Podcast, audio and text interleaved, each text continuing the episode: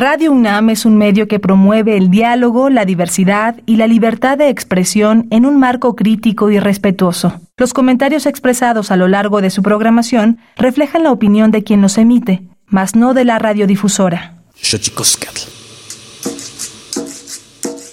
El collar de flores comienza a hilarse.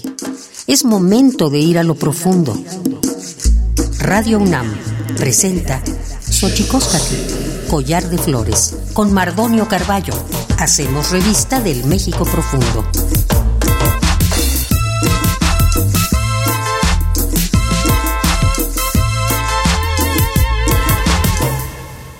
Xochicoscatl.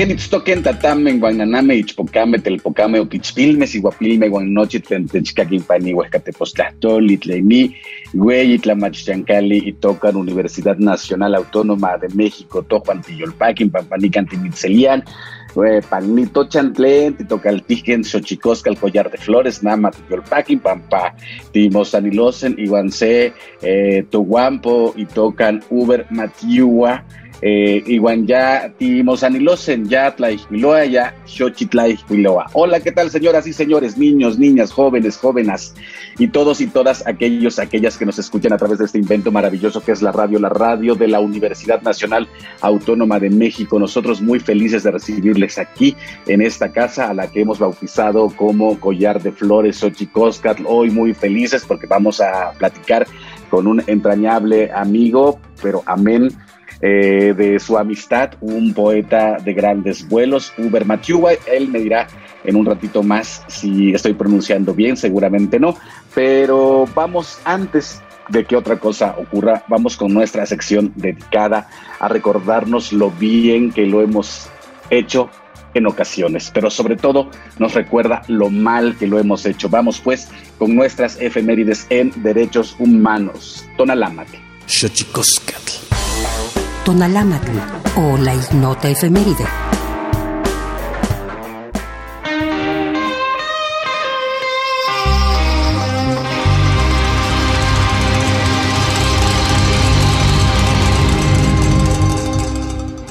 ...30 de octubre de 2007... ...la Asamblea de la ONU pide el levantamiento del embargo de Estados Unidos a Cuba... ...el cual inició en 1960. 31 de octubre de 2014, Día Mundial de las Ciudades para reconocer la importancia de los servicios urbanos básicos como base del desarrollo social y económico. Primero de noviembre de 1955. En Sudáfrica, el Congreso Nacional Africano del presidente Nelson Mandela gana las primeras elecciones municipales multirraciales después del apartheid. 2 de noviembre de 1999. En España, el juez de la Audiencia Nacional, Baltasar Garzón, procesa por delitos de genocidio, terrorismo y torturas a 98 militares y policías argentinos. 3 de noviembre de 1793. Muere en la guillotina Olam de Gouges, militante feminista, abolicionista, escritora y política de origen francés su principal obra fue la Declaración de los Derechos de la Mujer. 4 de noviembre de 1950. En Italia se firma el Convenio Europeo de Derechos Humanos bajo los auspicios del Consejo de Europa. Los individuos adquieren control judicial de sus derechos.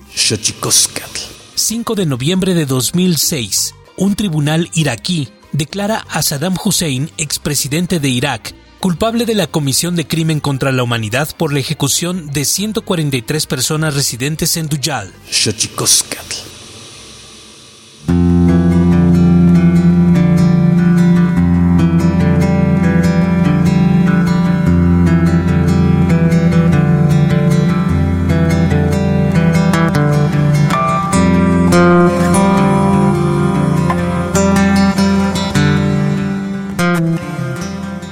Decía, estamos, estamos aquí eh, muy, muy contentos de recibir en este espacio radiofónico 96.1 eh, Collar de Flores, Ochicosca, Radio UNAM. Aquí estamos eh, con Uber Machuwa. Uber Machuwa es un escritor MEPA, es un poeta MEPA, para los que no sepan lo que es, a qué designa esta palabra es al pueblo originario mexicano que mayormente conocemos eh, como Tlapaneco, pero ellos se autodenominan MEPA y, Uber Machuga pues es eh, un escritor que muy prolífico, piel de tierra, eh, cicatriz que te mira, las sombrereras, poeta rayo, comisario jaguar, en fin, un, un, este, un sinfín de libros que ha publicado Uber y que nos da mucho gusto recibir aquí en Xochicosca el collar de flores.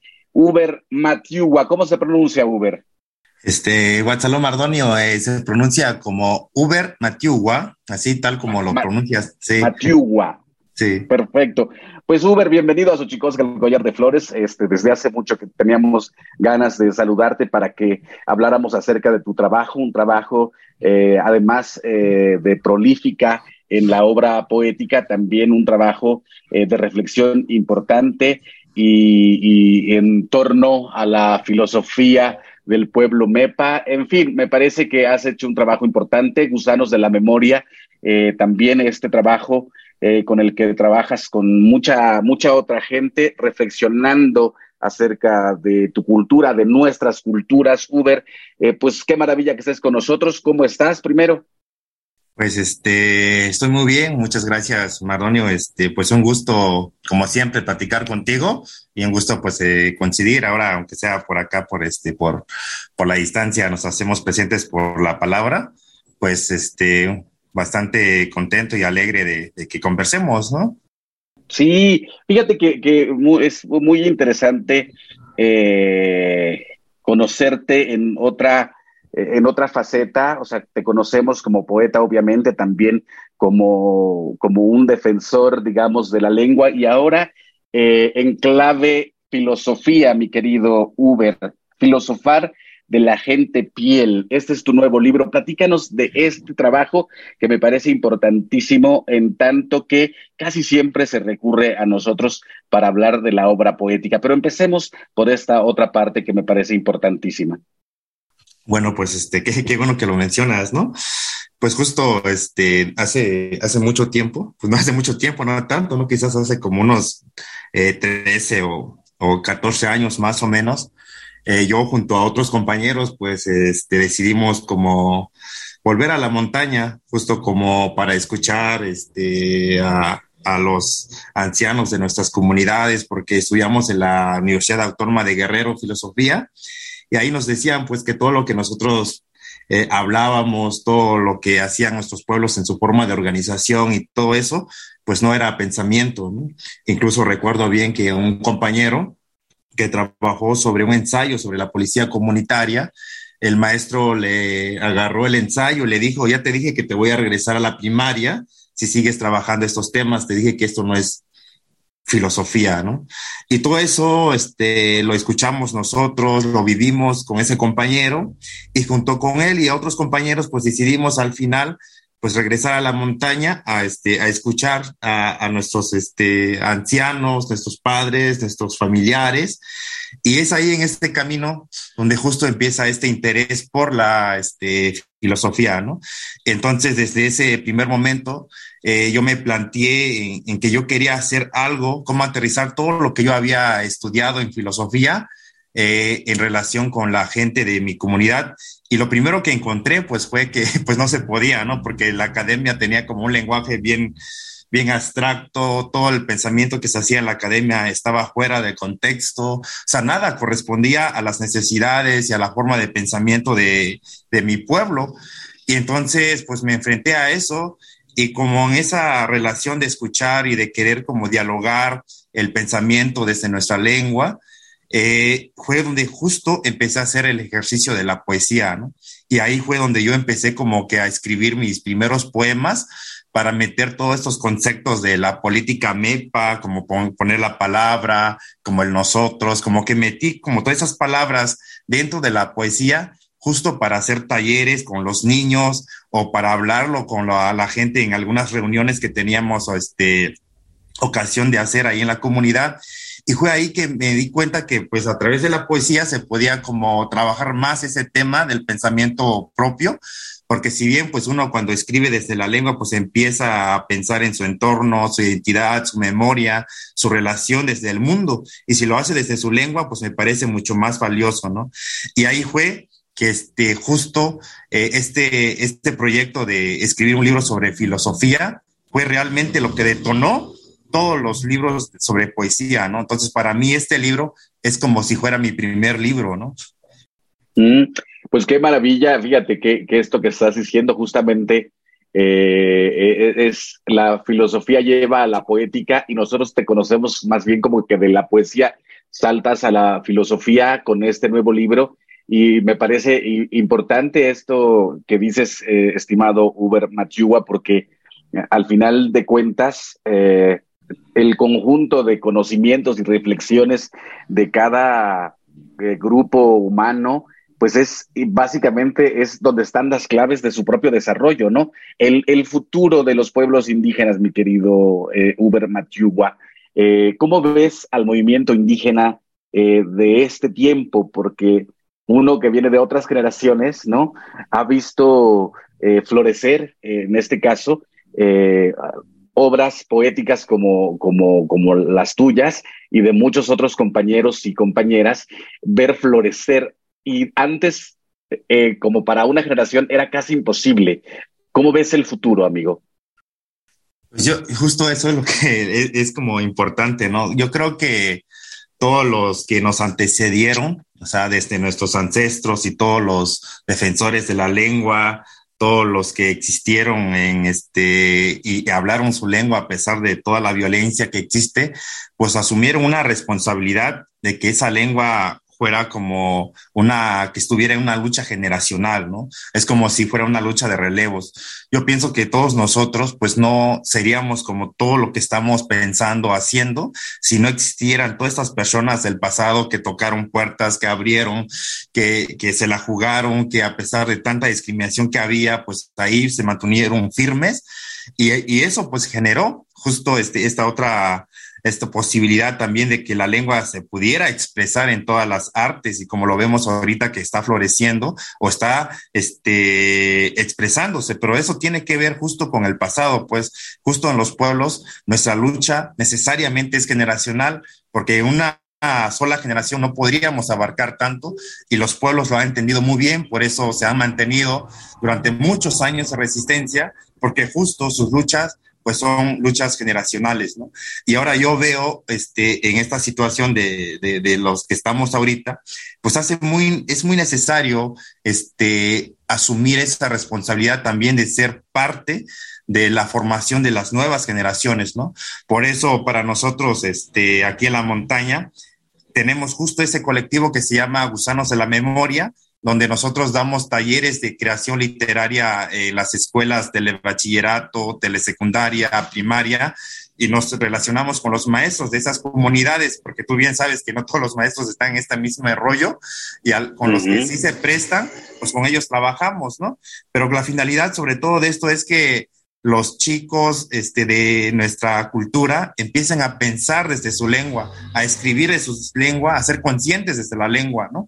Pero no nada más hacer poesía, cuento, pero también, sobre todo, lo más importante es pensar la historia de las palabras, qué nos están diciendo nuestras palabras, ¿no? Y eso es algo que nosotros olvidamos, porque a veces hablamos la lengua, pero no sabemos la historia y el pensamiento y el porqué de eso que hablamos y eso me parece muy importante ir formándole las nuevas generaciones para que no exista ahora sí que eh, un poeta, ¿no? Que no exista eh, Uber, que no exista a lo mejor Mardonio, sino que más bien esto sea una expresión colectiva de todos y que existan muchas expresiones y solamente así pienso yo que puede ir fortaleciendo nuestra, nuestra cultura y no dejar atrás todo esa, ese camino que ya nos dejaron la gente que nos antecedió, sino que retomarlo y seguir impulsándolo de manera colectiva con los jóvenes, ¿no? Porque si bien este, actualmente pues hay muchas expresiones y todo, pero me parece importante como enfocarlo hacia las nuevas generaciones y no perdernos en el camino ahora sí que del individuo, ¿no? Porque a veces nada más nos formamos todas las ideas que nos enseñan en las escuelas, en la ciudad, que es el individuo, el individuo, el individuo que logra todo, pero sin embargo ese individuo se olvida que es un ser colectivo desde su lengua, desde su cuerpo, desde su territorio, ¿no? Olvidamos eso, pero entonces yo justo sugiero pues que, empecemos a pensar eso desde nuestra lengua, por qué escribimos, todo eso nos va a ayudar un poco a tener claro el camino y sobre todo hacernos responsable de la lucha de los otros. Por eso es que nosotros estamos aquí también. Pues qué maravilla. Estamos platicando con Uber Mathieu aquí en Xochicosca, el collar de flores 96.1 por Radio UNAM, eh, dilucidando eh, sobre su trabajo, hablando sobre el trabajo de Uber, que eh, este último libro, el libro el, cómo filosofar, el cómo filosofar de la gente piel, dice así, ¿por qué llamar a los MEPA con el sobrenombre de gente piel? En México, durante la época prehispánica, se les llamó yopes o tlapanecos. En Nicaragua se les conoció como maribios, sutiaba o sindio. Y en Costa Rica se les nombró septebas. Se les caracterizó por sus rituales relacionados con la piel e históricamente fueron conocidos por estas prácticas. Incluso en la actualidad el idioma conserva reminiscencias de estas ceremonias. Estamos hablando aquí con eh, Uber Matiúa de su nuevo libro y en general un poco como suele ocurrir en este espacio, platicando eh, de la vida y de los pueblos, de las lenguas. En eso estamos aquí en Xochicosca, el Collar de Flores. Vamos pues con nuestra sección dedicada a develar los secretos de los idiomas, porque los idiomas tienen sus secretos. Tlachtolcuepa. El Instituto Nacional de Lenguas Indígenas presenta Tlachtolcuepa o la palabra de la semana.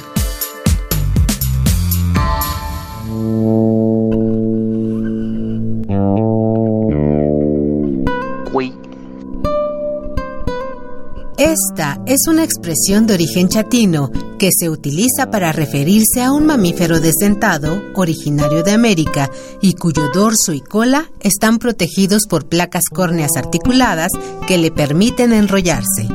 Hablamos del armadillo. El término es un sustantivo que proviene de la familia lingüística otomangue y pertenece a la agrupación lingüística chatina. De acuerdo con el Catálogo de Lenguas Indígenas Nacionales, redactado en 2008, el idioma chatino se habla en 13 municipios de la parte suroeste de Oaxaca. Tiene seis variantes lingüísticas y cuenta con 40.722 hablantes mayores de 3 años.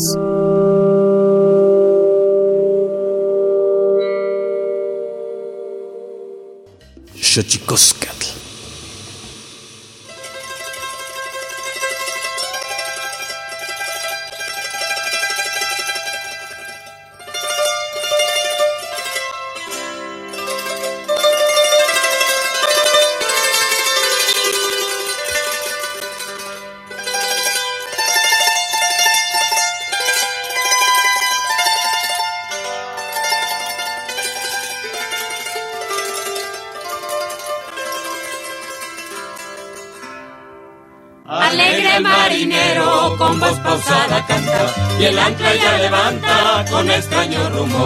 La nave va en los mares botando cual pelota. Adiós mamá Carlota, adiós mi tierno amor.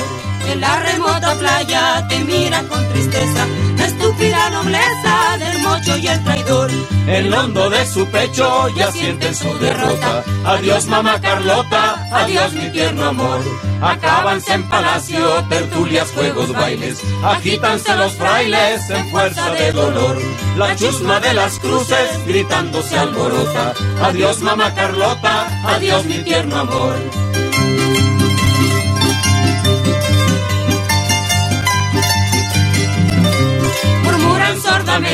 Los tristes chambelanes, lloran los capellanes y las damas de honor. El triste Chucho hermosa canta con lira rota, adiós mamá Carlota, adiós mi tierno amor.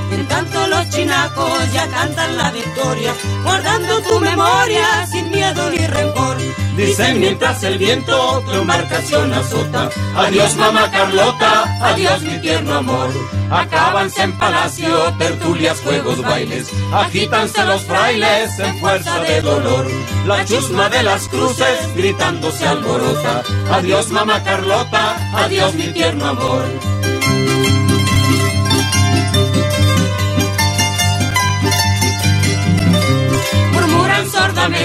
Los tristes chambelanes, lloran los capellanes y las damas de honor. El triste Chucho hermosa canta con lira rota, adiós mamá Carlota, adiós mi tierno amor. En tanto los chinacos ya cantan la victoria, guardando tu memoria sin miedo ni rencor. Dicen mientras el viento tu embarcación azota, adiós mamá Carlota, adiós mi tierno amor. Acábanse en palacio, tertulias, juegos, bailes, agítanse los frailes en fuerza de dolor. La chusma de las cruces gritando se alborota, adiós mamá Carlota, adiós mi tierno amor.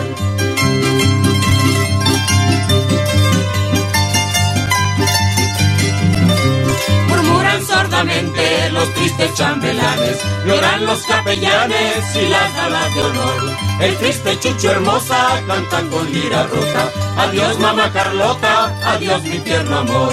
En tanto los chinacos ya cantan la victoria, guardando tu memoria sin miedo ni rencor. Dicen mientras el viento tu embarcación azota, adiós mamá Carlota, adiós mi tierno amor. Adiós mamá Carlota, adiós mi tierno amor. Xochicoscatl.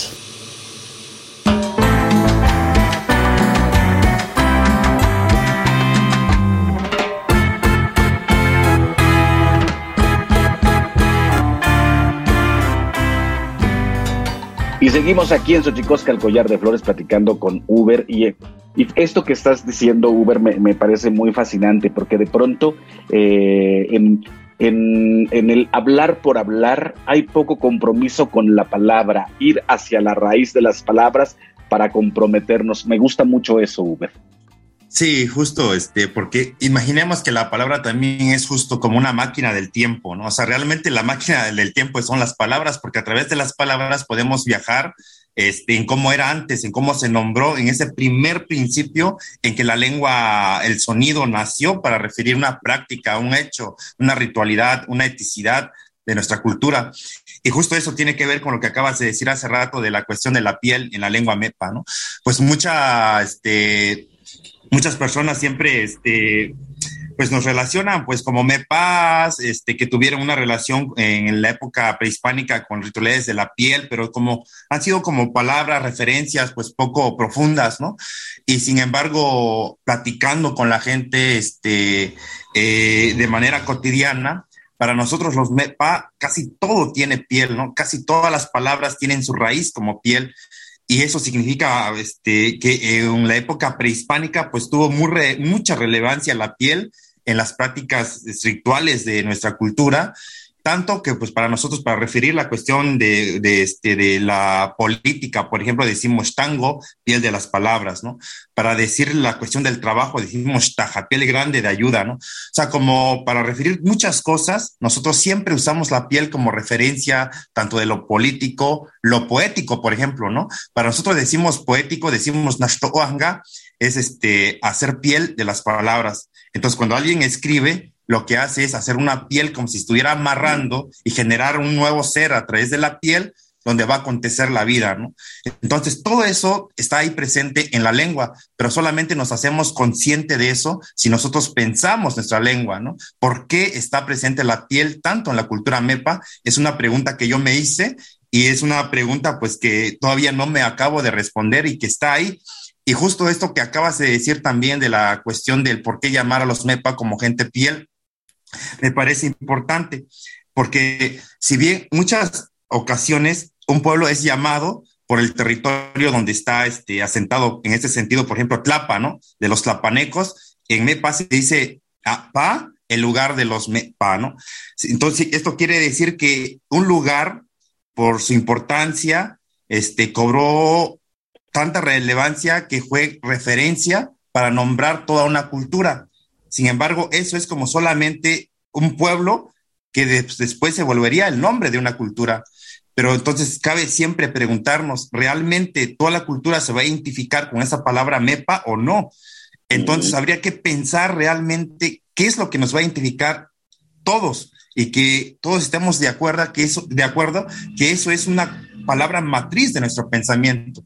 Entonces para nosotros los MEPA, la piel sería esa palabra como matriz de todas las variantes, tanto de Nicaragua, de la zona de la montaña, va a estar presente como una matriz importante. Como para nosotros la piel es tan importante, también para la palabra escritura. Cuando nosotros decimos escritura, decimos sina, significa cicatriz. Cuando los niños aprenden el abecedario, dicen sina A, sina B, sina C, cicatriz A, cicatriz B. Cuando los señores pasan a firmar en la comisaría, dicen pasa y pon tu cicatriz pero justo la cicatriz es como la huella, ¿no? Es la permanencia, es de una cultura a su paso en el tiempo, ¿no? La cicatriz, digamos, es la escritura del tiempo en la piel de los seres, ¿no? Y este, y eso para nosotros pues es pensarlo desde la piel. Por eso yo siempre digo, este, si la cultura, por ejemplo, zapoteca, que se dicen como que pues la referencia es la gente de la nube, ¿no? Entonces hay que preguntarse si esa nube, cuál es la referencia de pensamiento de la nube en el pensamiento zapoteco, cuál es la escritura de la nube, ¿no? ¿Cuál es la, la, matriz de la nube en general en toda esa cultura? O los Ñusabi, ¿no? La gente de la lluvia, ¿cuál sería la escritura de la lluvia, ¿no? O sea, como que falta mucho por pensar este, las palabras desde nuestra propia lengua, desde nuestras propias palabras matriz que generan pensamiento, pues eso es justo lo que es una respuesta también este, este libro que, este, que estamos hablando, ¿no? Claro, y sin duda, Uber, una cosa pues eh, importante, ¿no? Porque justo el otro día yo me cuestionaba eh, eh, en nuestras luchas actuales qué tanto de la narrativa y de la literatura de la que aprobamos es nuestra y no aprendida de otros eh, lugares y de otros movimientos con otras particularidades y no necesariamente la nuestra. Así que este camino que estás comenzando a andar me parece de suma importancia, Uber, porque la verdad es que sí, de pronto cabría preguntarse, ¿no? ¿De qué se han nutrido nuestras luchas? ¿De qué narrativas, de qué literatura y desde dónde, no? Sí, eso es importantísimo y pues sin duda creo que ese este trabajo abre eh, las puertas de esa discusión. Pero vayamos al, trabajo, ahora al trabajo poético, este Uber, porque me, encanta platicar contigo de esto, pero también eres un poeta bastante prolífico. ¿En qué andas en los terrenos de la poética? Pues bueno, pues este, pues ando, pues ahí ando dando pasos falsos, pero ahí ando, ¿no? Bueno, este, pues sí, eh, eh, la, este, como te decía, para mí, pues la poesía ha sido como, como una visión del mundo que me ha ayudado a ser consciente de mi entorno, de mi lengua, de mi historia, de mi lugar en el tiempo donde estoy, ¿no? Y, y esa poesía para mí, pues me ha hecho muy consciente de, la necesidad de acompañar las luchas, las formas en que resiste nuestra comunidad ante toda la violencia que existe, ¿no? Entonces, para mí la poesía es muy necesaria. Por eso, pues yo, este, como tal, pues nunca dejaré de escribir, pienso, pienso que a lo mejor dejaré de publicar libros, a lo mejor, pero pues escribir como un ejercicio de pensamiento, pues me gusta mucho hacerlo, ¿no? Pues ahora, pues este, pues estoy en unos proyectos de que viene un libro nuevo que se llama Soñaron los perros, este, estoy trabajando como un libro ahí sobre la cuestión de los sueños, como la cuestión del cataclismo, del, este, desde la lengua, cómo es que todos nosotros quienes trabajamos con nuestras lenguas, también estamos trabajando con, con, las cosas que van muriendo, ¿no? Porque ante nuestros ojos se van muriendo los ancianos que tienen el saber de las ritualidades, se van muriendo el nombre de ciertas animales, de ciertas plantas, o sea, estamos trabajando con, con, una lengua que está muriendo en nuestras manos, ¿no? Como todo ese sentimiento que pues que uno también como escritor pues lo, lo, pasa a su cuerpo, a su piel y pues de cierta manera pues es necesario pues este nombrarlo porque nos atraviesa el tiempo de la muerte, ¿no? sin duda, sin duda, me, me gusta, eh, me gusta esto que mencionas, ¿no? Y que eh, a profundidad, eh, saber que, nuestras lenguas, así como nuestros abuelos, nuestras tías, nuestros tíos, nuestros hermanos, nuestro territorio, todo está en peligro, pero me parece que, ante el sobresalto, eh, el trabajo Uber, y me parece que lo que estás haciendo con Gusanos de la Memoria y todo esta, este trabajo que has impulsado, justamente me parece que, que, que a lo mejor acusas un dolor, pero ese dolor eh, eh, se trabaja y se trabaja haciendo estas cosas que estás eh, proponiendo que me parecen bastante importantes, Uber. yo no sé si estés preparado, pero yo quisiera que, que, si tienes por ahí algún libro tuyo a la mano, nos leyeras algún poema para que la gente que nos está escuchando aquí en Xochicosca, el Collar de Flores, Radio UNAM 96.1, pues tenga el sonido de esa voz piel, Uber. Sí. tengo ¿Tienes por ahí algo? Eh, sí, sí. Este. A ver. A ver, voy a leer un poema pero pues que justo estos poemas que a veces este, son muy difíciles de traducir, ¿no? Porque, porque si te das cuenta también todas esas lenguas que son lenguas tonales, este, hay una, tienen su propia estructura en cuanto a los, la musicalidad y crear poesía desde esas lenguas obedece a, a una lengua muy particular en su propio contexto, en su manera de crear, ¿no? Entonces, traducirlo obviamente implica pues ya transformarlo, sacarlo de ese contexto, pues ya no sé, es la misma traducción porque ya no obedece ni siquiera a la musicalidad, ¿no? Entonces, este, ese es como un, un, tema que también me ha estado como moviendo ahí en cuanto a la lengua MEPA, como muchas lenguas son tonales. Entonces voy a, voy a leer este poema, pero bueno, no lo voy a traducir porque justo la traducción que hice estaba muy mal, ¿no? Porque, porque no te preocupes, quedémonos con el sonido, ¿no? Sí, que creo sí. Es, es, bien importante. Fíjate que yo siempre digo, es muy fácil de pronto para el mexicano eh, común, digamos, que pueda, si no saber lo que está, se está platicando en inglés, pero identifica que es inglés o francés o alemán, ¿no?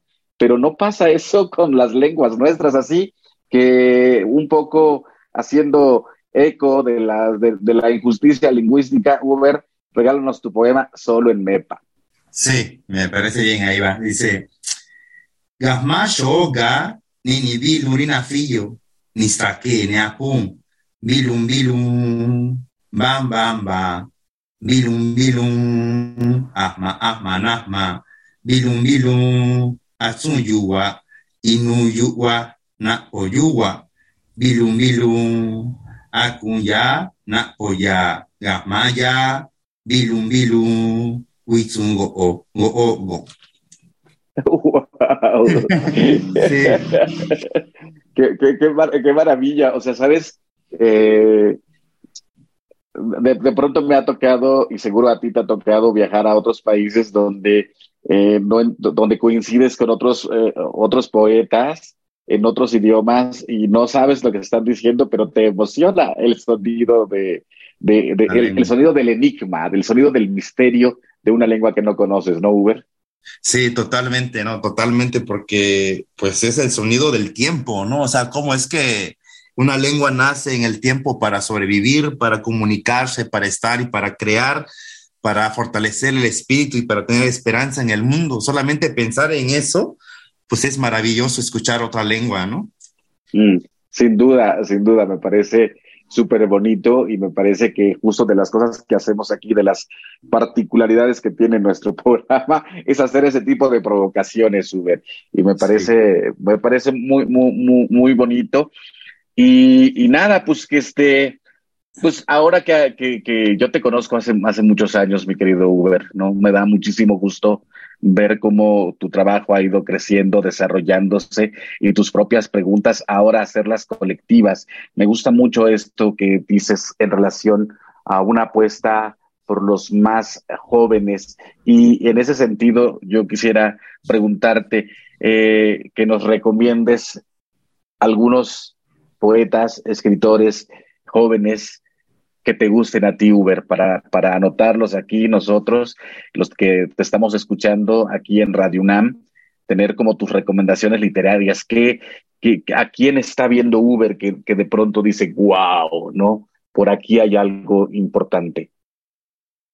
Sí, yo creo que este, hay una compañera que trabaja temas muy este, fuertes sobre la cuestión de género, por ejemplo, en la zona de la montaña ella se llama este, Fernanda Lorenzo Ortiz, ¿no? Este, hay este, un compañero este, de, Chiapas que se llama Celso. Celso no me acuerdo bien su, su, apellido, pero pues igual luego te lo paso.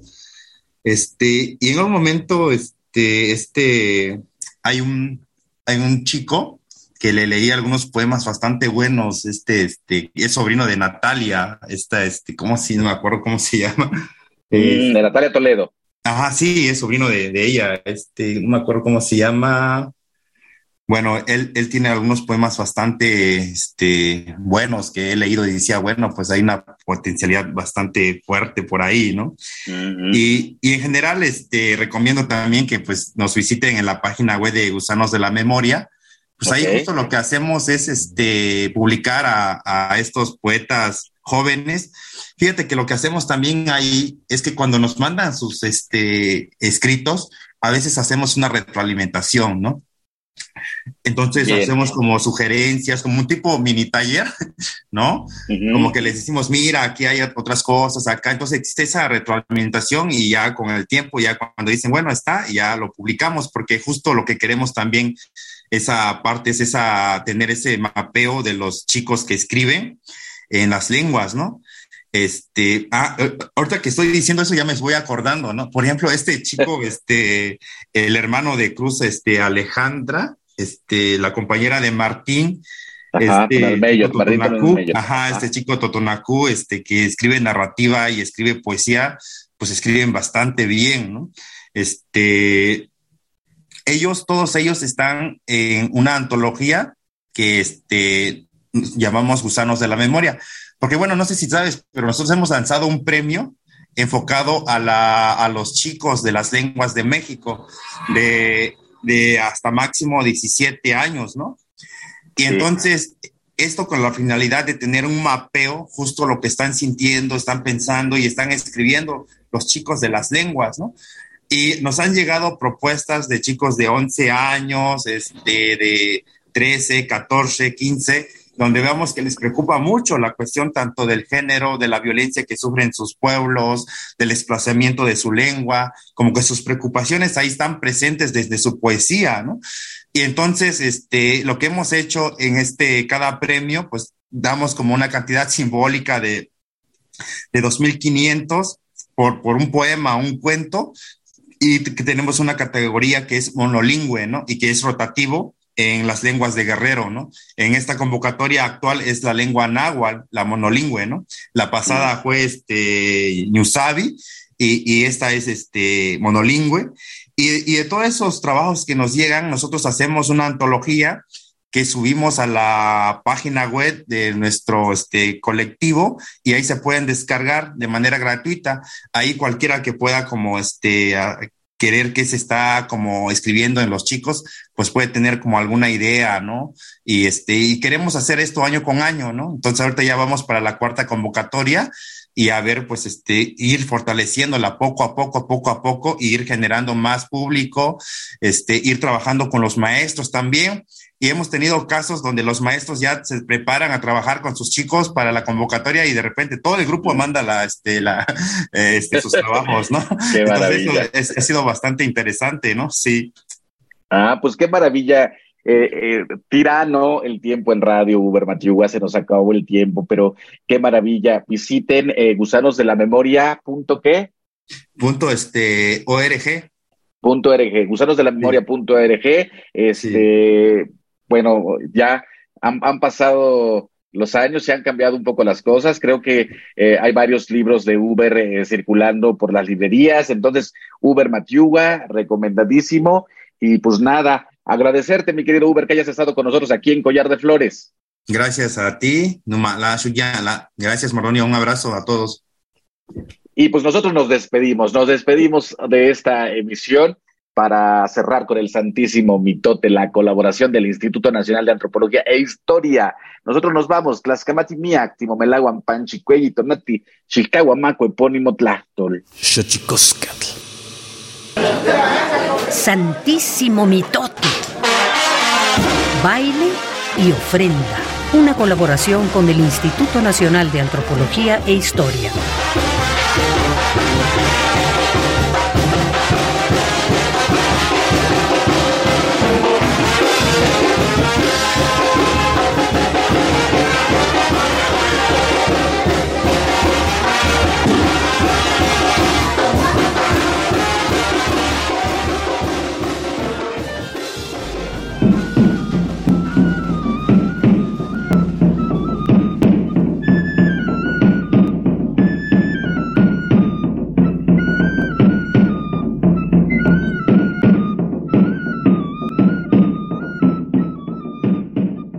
Buenos días.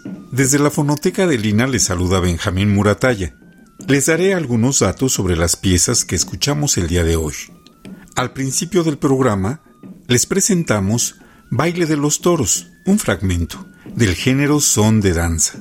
Los intérpretes fueron Mixtecos de San Pedro Atoyac, Oaxaca, Ángel Jiménez Carrizo, Toribio Vázquez Tambor, como parte de una investigación y grabación de Thomas Stanford y se encuentra en el disco 1 Testimonio Musical de México, de 1964.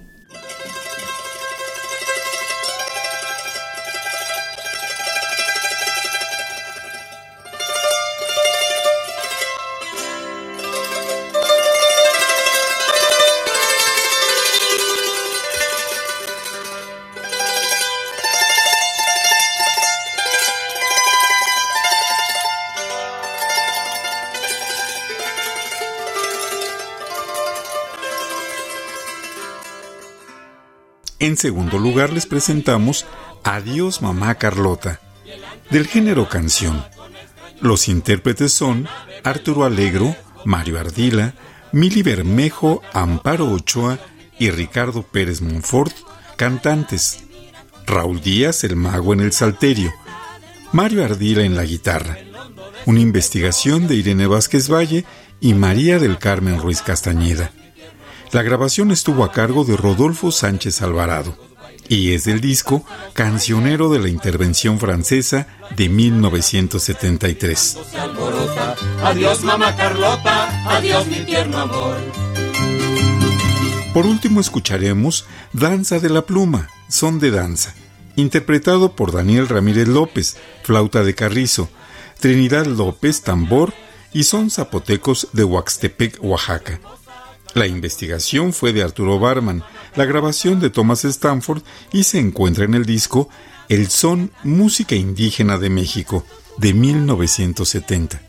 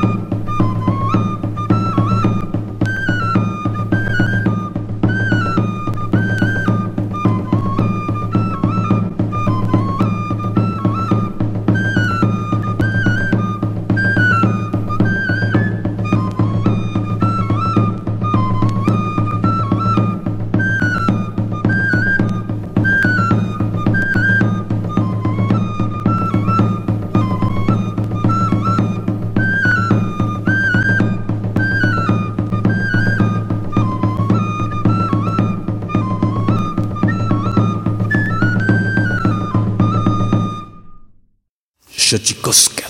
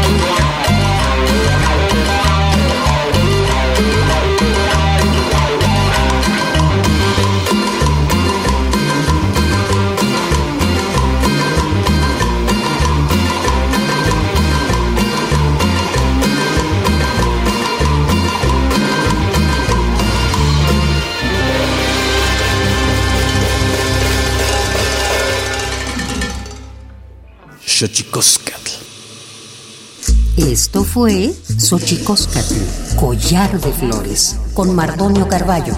Hacemos revista del México Profundo. Una producción de Radio UNAM. Experiencia sonora.